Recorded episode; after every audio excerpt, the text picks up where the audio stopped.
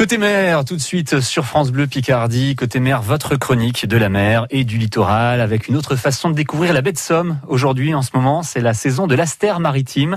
Alors Annick Bonhomme a suivi euh, Renette, euh, qui euh, est pêcheur à pied, un métier qu'elle pratiquait déjà avec ses parents en Normandie. Nous sommes ce matin à la pointe du Hourdel, mais la nature est changeante, tout comme les lieux de cueillette. Alors d'une saison à l'autre, ça, change quand même, hein, parce que la végétation, elle, augmente surtout euh, l'aspartine, euh, l'obione, ce sont quand même des végétations très invasives. Euh, l'obione, elle est respectée parce que tout son habitat est protégé, donc on n'arrache pas l'obione, pas plus que les autres plantes d'ailleurs.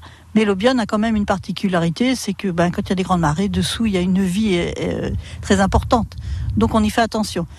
Mais c'est vrai qu'à chaque saison, on a plus de gazon. Enfin, ce qu'on appelle le gazon, nous, c'est la pucinelle, je crois. C'est comme ça que ça s'appelle. C'est ce que mangent les moutons toute cette pucinelle prend la place des salicornes et puis des astères aussi. C'est un paysage qui a besoin des moutons aussi. Ils ont des endroits bien définis où ils peuvent aller manger les, moutons. C'est vrai que ça, ça nettoie la baie. Hein. On est tous complémentaires, je pense, dans, dans, cet espace. Et les restaurateurs, ils sont exigeants sur la taille du végétal? Je sais pas si on peut dire exigeants sur la taille. Je pense surtout qu'ils prennent le produit tel qu'il est parce qu'ils savent bien tout au long de la, la saison, le produit va évoluer. Là, au début, on la ramasse assez petite, mais forcément, elle va grandir et se transformer. Donc, ils adaptent leur plat au produit. Quand vous sortez, vous fixez un quota de, de cueillette?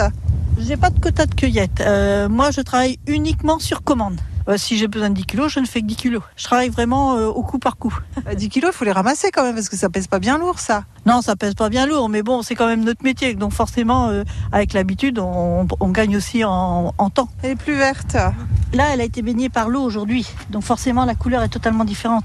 Tant qu'il n'y aura pas une, averse ou que la mer va pas remonter dessus, elle va rester blanche comme ça. Après, ce sont les, petites vases, hein, le graissin. Il y a eu du vent, donc forcément, tout ça, ça se déposait dessus. Deux marées par jour, donc euh, deux cueillettes par jour? Alors souvent, les végétaux, euh, c'est le matin. C'est plus facile parce que le végétal, il est plus ferme. Il se garde mieux. Mais autrement, oui, euh, la salicorne, on peut la faire aussi dans la journée, il hein, n'y a pas de souci. Et est-ce qu'il faut une licence, comme avec les coques, pour ramasser la serre maritime, enfin les végétaux? Eh oui, euh, il y a une licence qui est délivrée hein, par les affaires maritimes et c'est normal, c'est une profession, euh, c'est, ça fait partie de la pêche à pied. Donc oui, il y a une, licence, une licence de délivrer justement pour les, coques, les végétaux, euh, tout ce qu'on fait, les vers, pareil. Hein, et c'est normal, c'est une profession. Est-ce qu'on vérifie aussi que vous ne dépassez pas le, quota comme les coques Non, parce que chacun travaille différemment. Euh, il y en a beaucoup qui travaillent pour des grossistes, donc ils font des quantités plus importantes. Non, il n'y a pas de vérification. Alors, on est juste astreint à faire notre déclaration de statistique tous les mois. D'accord, de ce que vous avez cueilli Voilà, tout à fait, de la récolte.